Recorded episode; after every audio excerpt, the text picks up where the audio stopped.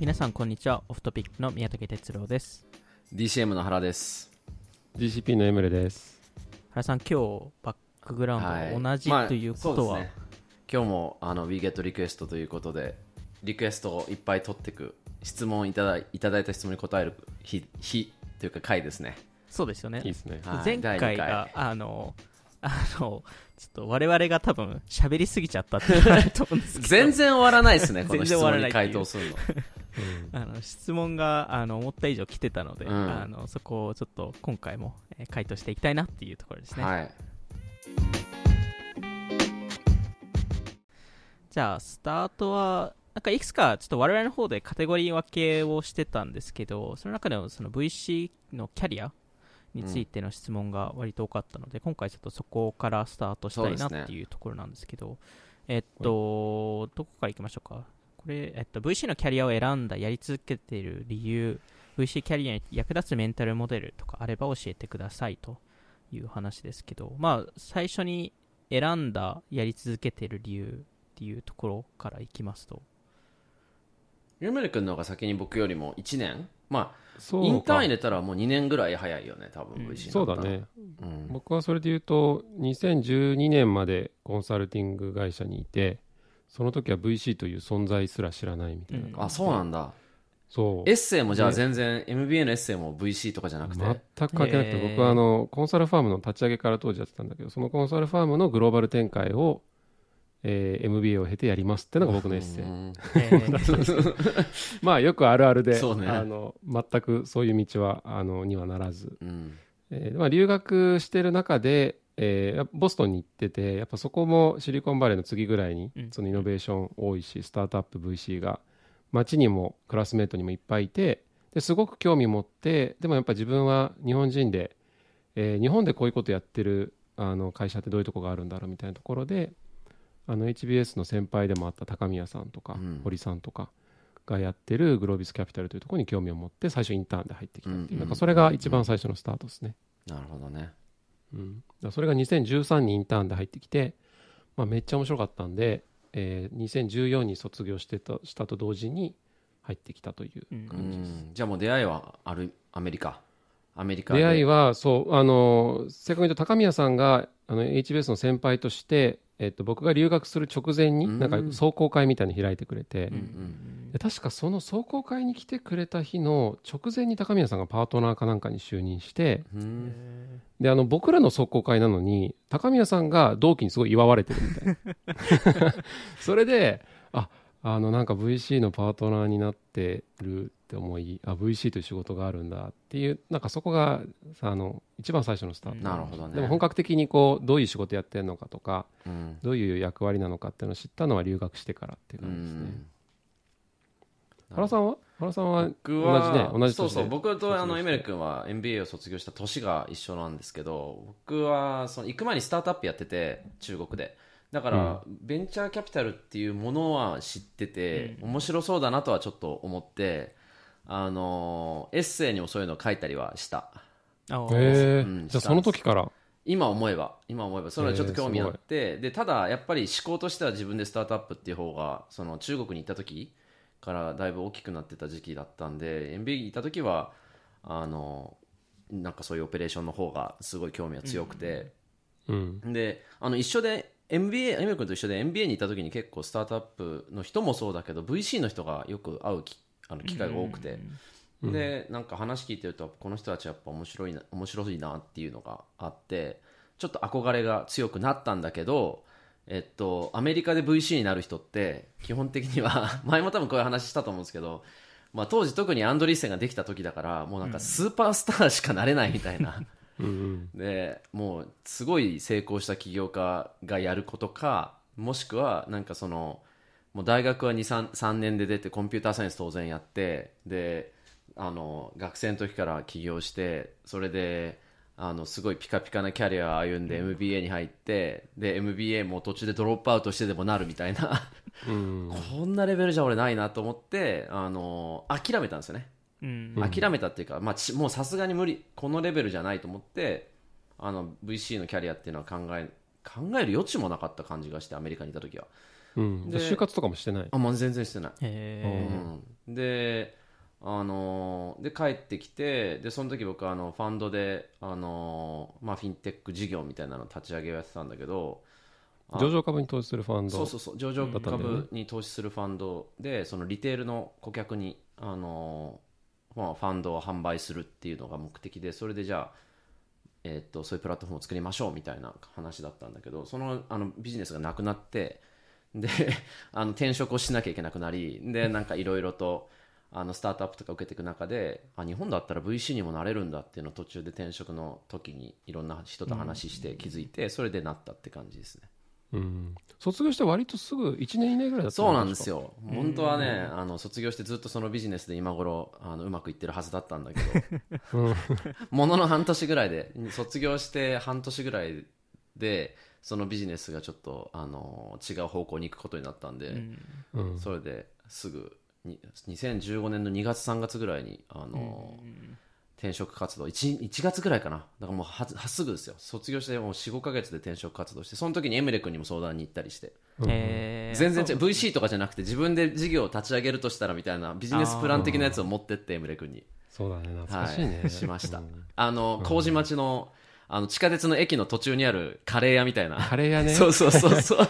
そこで僕はエムレ君にピッチじゃないけどあのこういう これぐらいあったら立ち上がると思うんだけどこのビジネスどう思いますかみたいな。確か相談しました。にいろいろディスカッションしてたね、はい。えそれがあの最初のキャリアの。でも憧れやっぱありましたね前から。憧れはありますよね。うん。哲郎さんは？僕は多分大学の時僕も大学ボストンなんですけどその起業家の勉強する大学で有名なところなので、うん。あのそこで多分最初に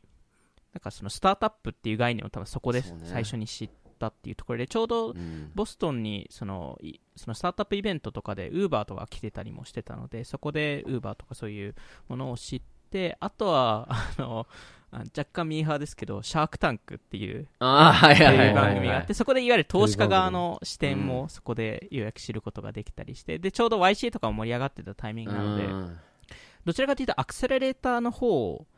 にえっとあの受けていたのうん。でそのあのあのスタッフ側として。うん。インターンとかも何件か受けたんですけど、あの結局、えっと、US ではインターンが、えーあのそういうところではできなかったんですけど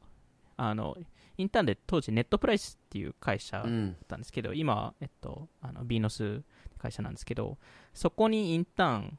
多分大学1年1年1年終わった時にインターンしたんですけどそこがオンラボ、えーの、えっと、創業メンバーの前田博さんが、えー運営してた、えーところな、あのえーまあ、メンバーだったので、まあ、そこうん。でそのアクセラレーターとかそういうのを投資とかそういうのを知って、うん。で新卒でデジカル入ったのでそこで投資部門に入れられたっていう感じですね、なんであのなんでまあどちらかというとスタートアップアクセラレーターうん。に最初に興味を持ってこの業界に入ったっていう感じですね、うん。なんかやっぱ結局誰誰かと会ったとかそういうなんかうんエピックな会社があったみたいなのってうん。でかいっすよね、なんか僕らが MBA いた時ってちょうど WhatsApp が買収されてあであのーその Uber とかも走ってあ、て、はいはい。こんな便利なんだ世の中みたいな衝撃もあったし、うん。あのー僕ちょあのウォートンってサンフランシスコにキャンパスがあって、で半年ぐらいサンフランシスコに入れるんですよ。でその時に僕あのツイッターのヘッドクォーターの目の前に住んでてでちょうど上場してあツイッターが、で見えるんですよツイッターのオフィスが上から、うん僕らの部屋から。でそこのなんか感じとかやっぱりまだに覚えてるしなんかあの高揚感みたいな、うんえーいいね。スタートアップの。であのソーシャ映画のソーシャルネットワークとかもあったじゃない？ああそうですね、うん。なんかああいう高揚感に憧れはしましたよねすっごい。うんうん。逆にやり続けてる理由ってどこにあるんですか？まあ人によって結構相性ってうん確かに。多分すごいある。ビジネスなんで。あるまあ僕は単純にいろんな企業と会え会えるってめちゃくちゃ楽しいっていう、楽しい。もう多分そうだと思う。全員楽しいっていうのが。そうね。究極そこに尽きちゃうから。究極そこにそうですよね。尽きるでしょうね。なんかねいろんな起業家もそうだしいろんなあの領域のこととか、うん。あとなんかテクノロジーもどんどん進化していくし、うん。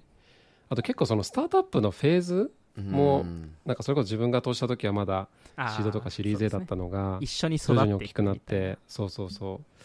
ていうその局面の変化で全然その考えるべきこととかうん。ディスカッション内容変わってくるし、なんかそういうなんか日々新しいことがいっぱいあるっていうのは、うん。めっちゃ面白いですね。あとやっぱ新しいテクノロジーどんどん出てくるから昔はなんかその僕らが入った時はやっぱモバイルモバイルって感じだったけどそれがブロックチェーン出てきたりとかどんどん新しいテクノロジー出てきてなんか常にキャッチアップするのも大変だけどまあ面白いですよね。これがどうなるんだろうっていうの気になるし。常に想像しないといけないっていうのはうん。なんか面白いですよね、うん。楽しい。あとなんかキャリア的なあのなんというかあの硬直感というか、うん。あの上が詰まってるとか、うん。こう上に行くのにものすごい時間かかるとか、うんうん。なんかそういうのがあの他の業界と比べてあんまない気がしていて、うんうんなんかね日本の会社だとやっぱあのある程度意思決定できるまでにうん。2 3 0年はかかりますみたいなのあると思うんだけど、なんかその辺がやっぱなくあのしっかり、えー実績実力つけてくればうん。あの割とそういう自分の役割もどんどん変化していけるみたいな。なんかその辺のダイナミズムも面白いんですよ、そうね。そうね。なんかちょっとあぐらかこうと思うと一瞬でなんかあの恐竜化するというか、うんなんかそういうヒヤヒヤ感があるのもいいなと思って、うん確かにね。まあ、うん。あとはこの質問の後半そのメンタルモデルとかってうんうん。なんか皆さん持ってたりしますか、まあメンタルモデルってこれ日本語で言うと何なんだ？か考えのベースみたいな。まあ、考えのベースみたいな感じですその世界観とかなんかそういう、はいはいはなんであのえっと US とかですとイーロン・マスクとかですと first principle い first principles ですよね。ゼロから考えるっていう話とか、うん。まあ、そういうところですよねなんだろうな。僕多分自分あんまりこういう話人としないから人と比べてっていうのはちょっとわからないですけど自分が今まで勉強してきたこととか、えっと、考えのベースにしてきたことの中で役立ってるのは僕はあの確率と統計かなっていうのはこれさっきちょっとこの質問見ながら思ってたのはうんやっぱなんかその VC、まあ、まず僕ら投資家っていうのを前提にしてで基本的にその投資家なのでその何か自分の考えが合ってるかどうかとかっていうのを僕らまあ日々勝負してるわけで。でその時に VC って他のファンドマネージャーとか他の投資スタイルと比べて何が違うかっていうとこのポッドキャストにいっぱい話してるような、えっと、ホホームランが多い。パワーローじゃないですか、はい。だから、合ってる間違ってるの二た二項じゃなくてうんうん。あ相方のでかさ？なんていうのかな、そのあこれ合ってるよね間違ってるよねっていう二択の確率が何パーじゃなくて合ってた時のあいあなんかの大きどさ。どれだけ合ってるかっていう、あ ったらこれどんぐらい大きくなるのかっていう。だ例えば合ってる確率5%でもあそれが正解だった時に100になるやつとそれだったらものと合ってる確率5割だけど間違なんか合ってても10にしかならないやつだったら確実に前者の方がうん。いい。っていうのが僕らのビジネスでは起こりうるから、うん。常にこれそれを考えるようにしてて確率は。うん。だから自分が今取ってるリスクリスクじゃないか。自分が今取ってるその不確実性みたいな。リスクっていうとなんかた違う意味になっちゃいそうだけど日本語だと。不確実性と、じゃあそれが合ってた時に何が起きてこれが起きたらこれぐらいになるよねっていう何にベットしてるかっていうのはすごい僕は多分意識してると思う、うんあのなね、うん。なんかアニー・デュークのあのシンキング・イン・ベッツとかも大好きで僕ああれいいですねもうここにもあるんですけどもう僕の、僕の中ではこれは多分すごい自分のメンタルモデルにアニーデュークの説明をするとどうどういった？アニー・デュークさんはですね、まあ、また新しい本書いたみたいですけど、あの、元ポーカープレイヤーですね。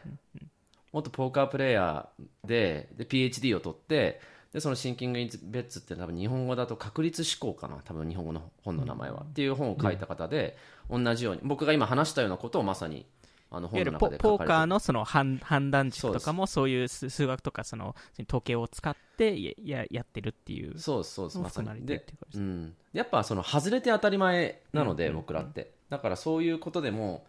なんていうかその確率的な思考を持たないと外した時にあやっぱり間違えちゃったっていうので引きずられたりもするだろうし、うんでも僕らが取ってる確率は要はあの5割がうまくいかなくて5割が合っててその中でも5%はすごい合ってるっていうビジネスだから、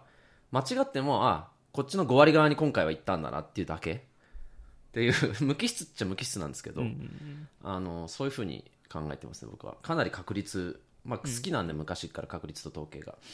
それの考えにだいぶ紐づいてるかなって気がする。なんか俺も近いかも。ちょうどさっきまさにアニー・デュークって言おうとしたんだけど、結構そのメンタルモデルみたいなので言うとその自分の意思決定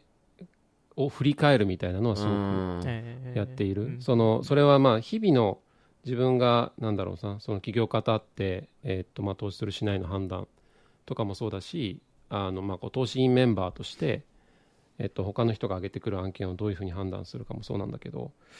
なんかそのまあか確率論なんだけど確率が数値化なかなかできないというか、うん。そのお同じの同じデータセットがないので、うん。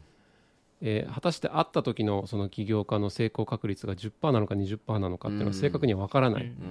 みたいな中で意思決定していかなきゃいけない。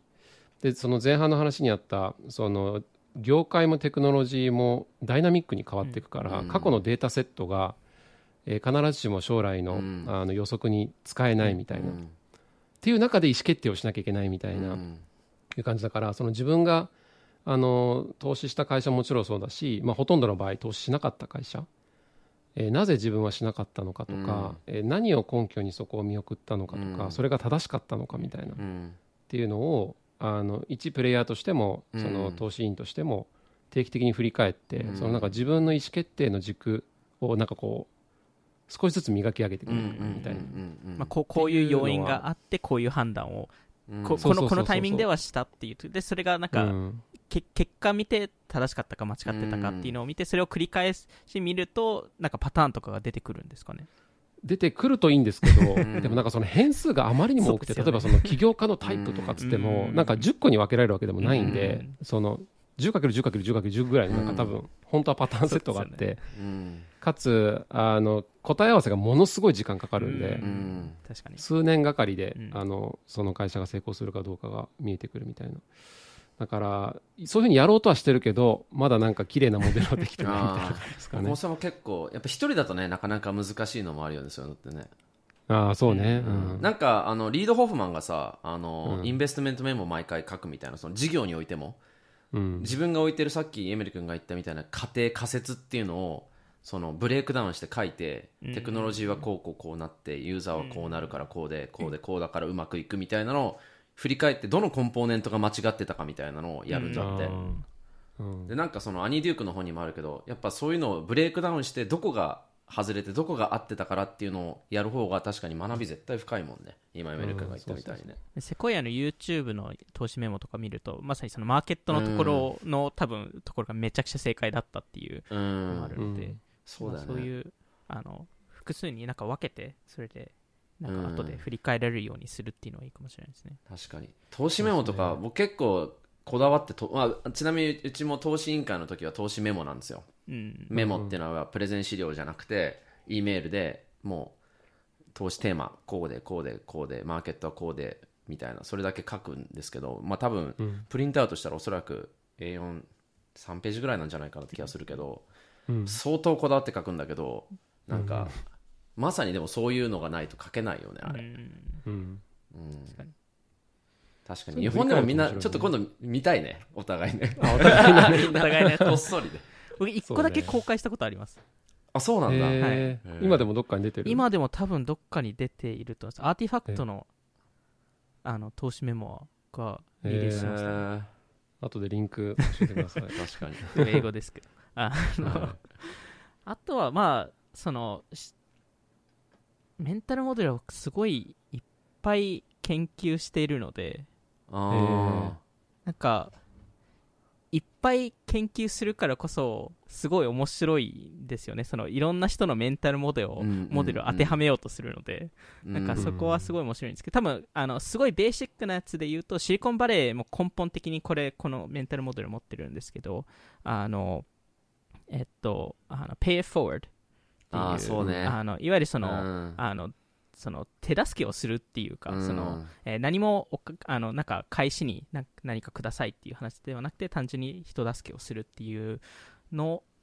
がもうベースのカルチャーとしてあるのはうん。すごい重要だなと思うのでなのでそれはできるだけ、まあ、オフトビックやってる理由もそういうところはあるのであの、うん。なんでそういう部分はなんか自分の中でも守っていきたいなっていうところで結果長期的に見るといい関係性を作れますしなんかレピュテーションも上がるので結局うん。VC ビジネスって一部レピュテーションビジネスなので,、まさに。なんでそういうところを考えるとなんかそのメンタルモデルを常に持っているっていうのはじ大事かなと思います、そうね。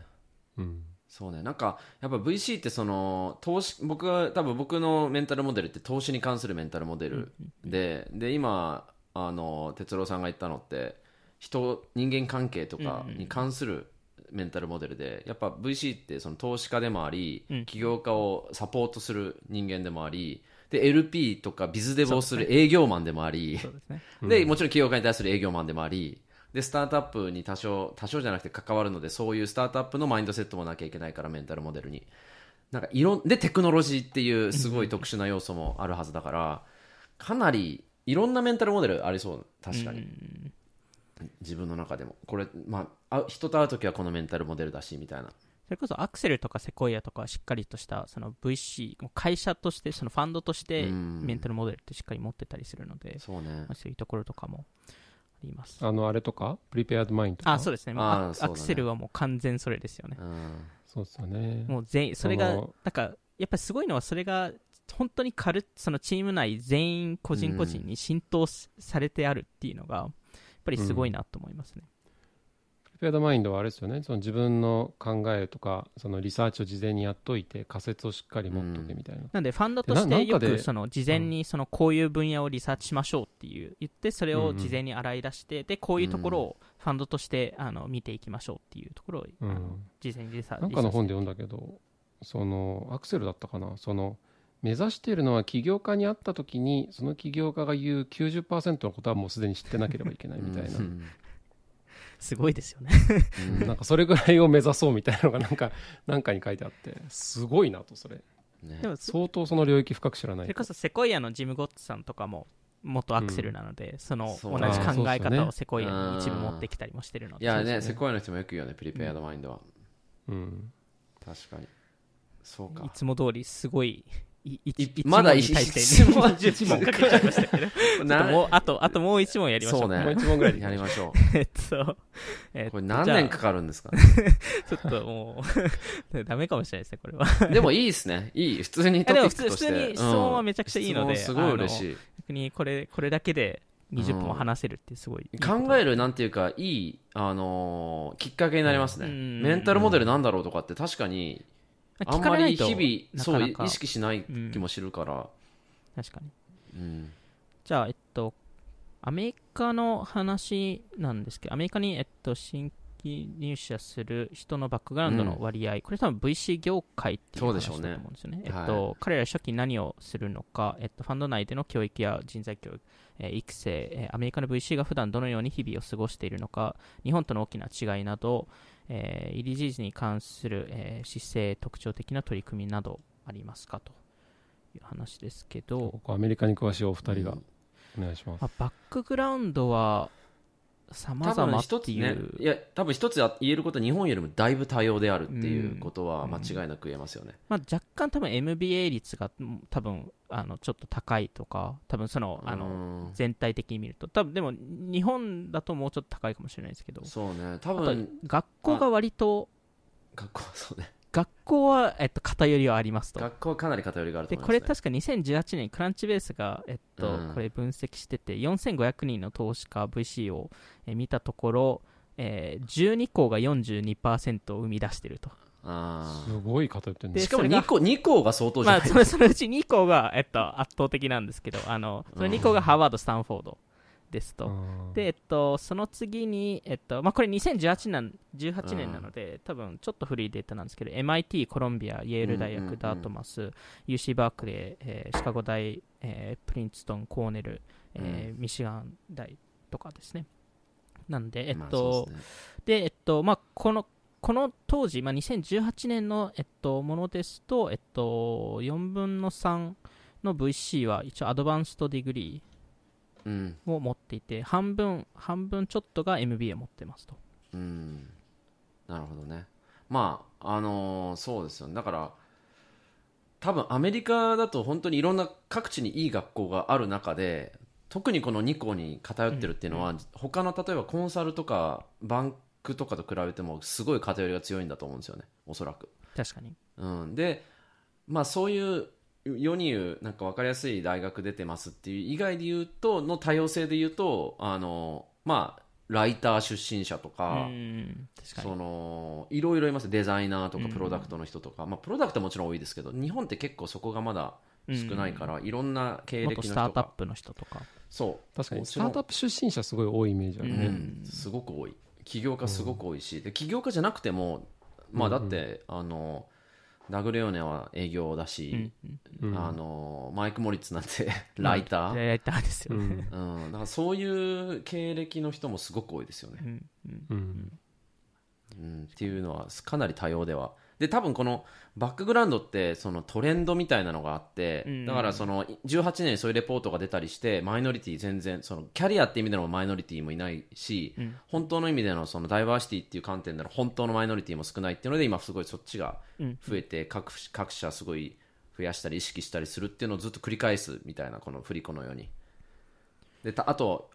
多いのがオペレーターが少ないって言われオペレータースタートアップ出身者が少ないって言われたから、言われた言われたっていうか少ないからスタートアップ出身者をが増えて今度そしたらプロフェッショナルファーム出身者が少ないからって言ってそっちが増えたりとかそれの,、あの振り子もずっとある感じ、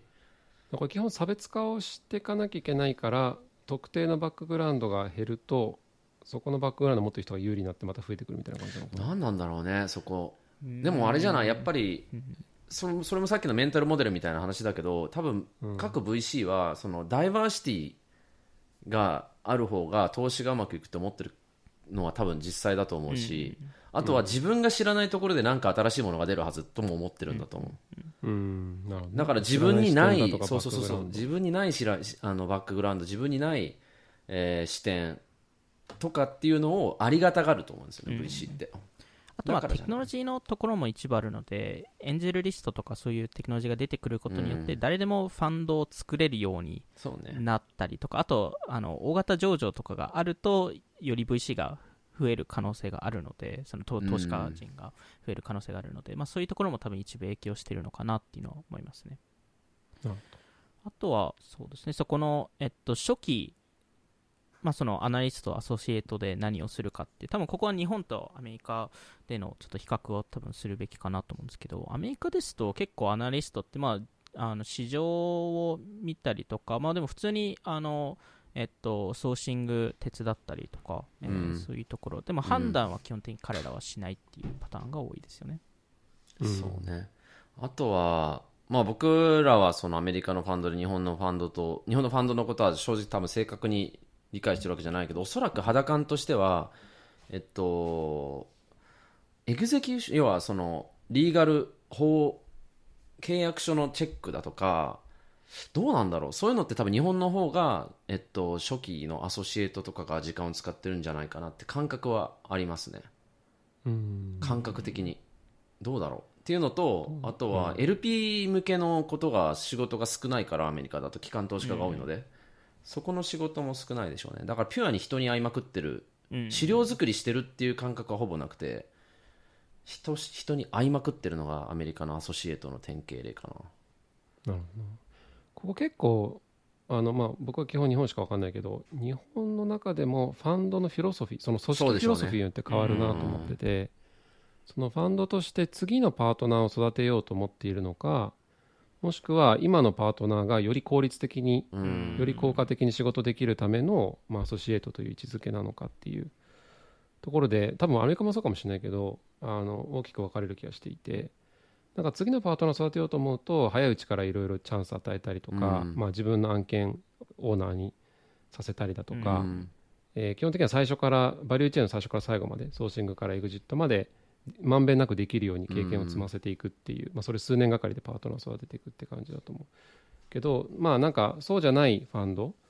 においては多分パートナーが、えー意思決定だとか重要なところはやり、えーそこのまあ言い方悪いかもしれないけど手足っぽく、うん。えーそこの仕事をより効率的に効果的にやるためのあの下準備をやるみたいな,、うん。なんかそういうイメージはある。そうかもねうん。なんかこれ別に VC ファン VC ファンド以外 VC ファーム以外も結構近くてアメリカだとそのさ最初の2年はなんていうかそのキャリアのトラトラックに乗ってないみたいなうん。発想の会社って結構あるじゃない？うん。なんか例えばそうそう。うん。MBA に行くまでの2年はここで働いてじゃあ皆さん2年間終わったらじゃあどうぞ MBA 行ってくださいみたいな会社って結構あってそれは VC 以外の方がむしろだからそういうふうに今エメル君が言ったみたいにパートナーになる準備としてずっとそれがけ全ての人にずっと継続されてるっていうカルチャーって意外と日本っぽい。というかいいいいところだと思うけど、僕はすっごいそれが、うん。そうかアメリカの方がよりもう2年とか3年限定で、うん、もう経験だけ積んでで次のキャリア行きましょうみたいな。そうそうそう。っていうのが多いと思うな VC アメリカの VC アソシエイトって。うん。うん、その会社で上がっていくっていうあんまりね。まあはしごがあんまないんだよねきっと。かいうん。ここもやっぱファンドによってっていうところもちろんはもちろん。ありますよね、うん。その例えばベンチマークとかですともう GP が限られてるので なかなかそこ、そこ上り上がるの難しいっていうところで結構やっぱり後々自分でファンド作ったりとか、うん。えーっていうパターンも、まあ、だからこそ多いのかなっていうところですね、うん。うん。そうね。だからパートナー下からみんな上がってパートナーってまあ GCP なんてまさにそのモデルですけど、うんうん。ね、そんなにメジャーなアメリカでは多分メジャーではないのかもしれなうんいそこまで。ですね。セコイアとかってそう。セコイアそう。のセコイアはね。そうしようとしてますアクそうしようとしてる。アクセルとかもそうししてしてます、うん。なんで古い方がやってるかもしれないですそうですね。なるほど。トラディショナルな感じなんです、まあ、だからこそ古く要はサバイバーバイアスで古いからじゃなくてだから残ってるのかもしれない、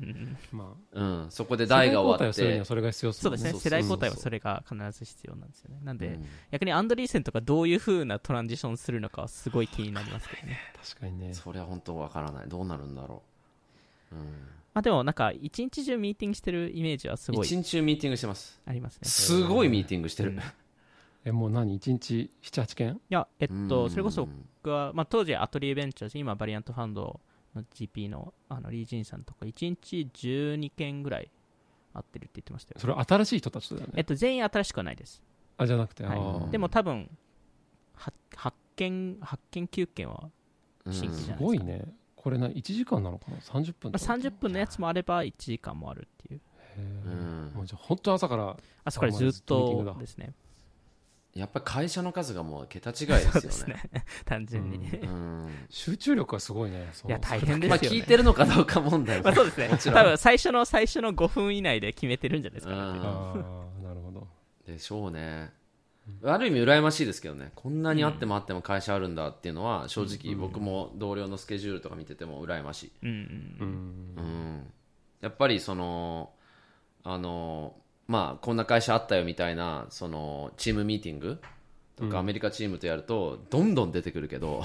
うん。やっぱ日本だとこのペースでどんどんそんなに出てこないだろうなっていうのは若干感じるのでまあこれはもうエコシステムの違いだからしょうがないんだけど、そうね。ちなみに DCM 中国もあると思うけど中国チームもそういう感じ？えーっとね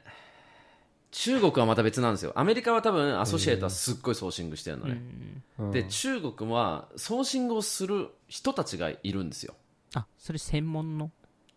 何なんだろう？あれは紹介会社みたいなのが 本当にあるんですよ。え別の会社なんですか？そう。でそこが持ってくるの案件を。ある程度 pre-screen して。投資銀行みたいな感じそうそうそあん PE に持ってくみたいな。うでそれをバイアウトファンドとか。ていうケースもある。てかかなりそれが多いからだから中国のスタートアップのピッチピッチとか見るとあの会社のロゴにプラスしてそういう紹介してる間に入ってる人たちのロゴも入ってたりする。えアーリーステージでもですか？でもへえでも面白い。であとはおあのおこれも中国で投資する人は本当に気をつけてほしいんですけど中国の投資ってやっぱりえっとそれが正しいかっていうデューデリジェンスもらってるデータが正しいかもらってる情報が本当にそうかっていうデューデリジェンスの比重が高くなるんですよね、うん。なぜならばそうじゃないことが結構あるから、うん。だからそっちに時間使ってる。うん。アメリカだったら逆にアメリカなんか多分アメリカの VC アソシエイツってそんなにデューデリしてるかって言ったらえしてない、してないケースが特に最近多かったと思うんですよこの2年間。もう見つけてソースしてなんとか食い込んであそこが投資してるなら大丈夫だって言ってノーデューデリジェンスみたいな。だってね会ってその場でチェック書くとかもあるそうん。でしょそうそう、ん。中国は逆で慎重ですよね、プレスプレスクリーンされているのに、うん、あのさらに。さらに。さらにドゥーデリが。だから多分そこで忙しいのかな。ただ、おそらく日米中で一番忙しいのは中国の方だと思いますね。えへー。僕の感覚的には。ー、えー、数が多いから。数が多いやることが多い。まあそのうん。一個一個のファクトチェックを全部やらないといけないから、数も多いしやることもその投資するときに必要になる作業も多いし。え大変そう。すっごい夜中まで働いてる。みんな。え徹夜とかあんまり僕ら徹夜しないじゃない正直。や VC って。そうん。結構徹夜してるもん。マジか。それ何？パートナーとかも？ああでもそうなんじゃない。まあパートナーはその,、まあ、そのネットワーキングもしてると思いますけど、でもアソシエイトは、そうね。あとは多分日本って少しペースが少しだけなんていうかゆったりしてるのはあの来週までに絶対投資来週じゃないか。23日後にまでに意思決定しろっていうのってそんな少ないんですよ日本って。あうんうんうん。でアメリカだとそれがありで中国だと中国はもっと早くてあの本当明日のと明日までに投資の意思決定くださいっていうのが結構多いしそれまでにみんな本当にどんどんタームシートを出すのででそうするとそれまでに あのちゃんとデューデリンスを終わらせなきゃいけないからその結果徹夜続きみたいなへえ激しいな。激しいっすよ激しい。だから中国の VC になる人がもし一人でもいたら 大変だよっていうのは。はい。そのがリあのリワードも大きいですけどね、もちろん中国の投資っていうのは。じゃあ今回はまだ質問半分いってないんですよ。そうだね。ちょっとあの盛り上がりますね。盛り上がりますねキャリアは。ちなみに今日はあのレコードもう一枚持ってきてたのはクラッシュのサンディニスタで Career Opportunity っていう曲が。入ってた Career Opportunity その Career Opportunities ってそのまんまじゃんみたいな曲が入ってたんですごいね。何でも出てくる何でもあありますでも何でも曲にしてるね。みんな誰かが。い そろそろもう質問ベースでレコード出してもらわないと。この質問に対してのレコード。多分僕の一日のスケジュールでそういう風になってきたらやばいそれで徹デ夜じゃないィそう。それでディギングみたいな。なんかさっきもちょっと話してたあの TikTok であの VC の一日を揶揄した一日の過ごし方みたいなやつがあってもうそれもさっきも、まあ、僕が言ったのって結構忙しそうな真面目な VC ではい。もう一個の典型的な VC はもう朝ジム行ってなんか あのスムージー飲んであのヘルシーななんかえなんていうの意識の高いランチを VC 同士で食べて家帰ってポッドキャスト撮ってあのボードミーティングにずっそうそうズームで出てるふりしてずっとツイッター見てるみたいな。そういう側面もやっぱ VC はアメリカでも当然あるし。はい、もういろいろんな人がいますよね。ちょっと自いろん分な過ごし自分が当て方があるしはまってるんじゃないか。ちょっとドキッドキッとしましたドキッとしちゃう。はい。じゃあちょっとまたもしかしたら次回もまた質問会かもしれないですけど、あのちょっとぜひちょっと今後皆さんからそうですね。てか、適宜質問受け付ければいいね、いいですもんね。いつそれでまともうなんかかじゃなくて5回分なんか取れる気がするんで、はい、じゃあ、はい、今回も聞いていただきありがとうございました。今回話した内容を気になった方は概要欄に載っている我々の Twitter アカウントなどをフォローお願いします。今回の収録は YouTube でも聞くことができます。それではまた次回お会いしましょう。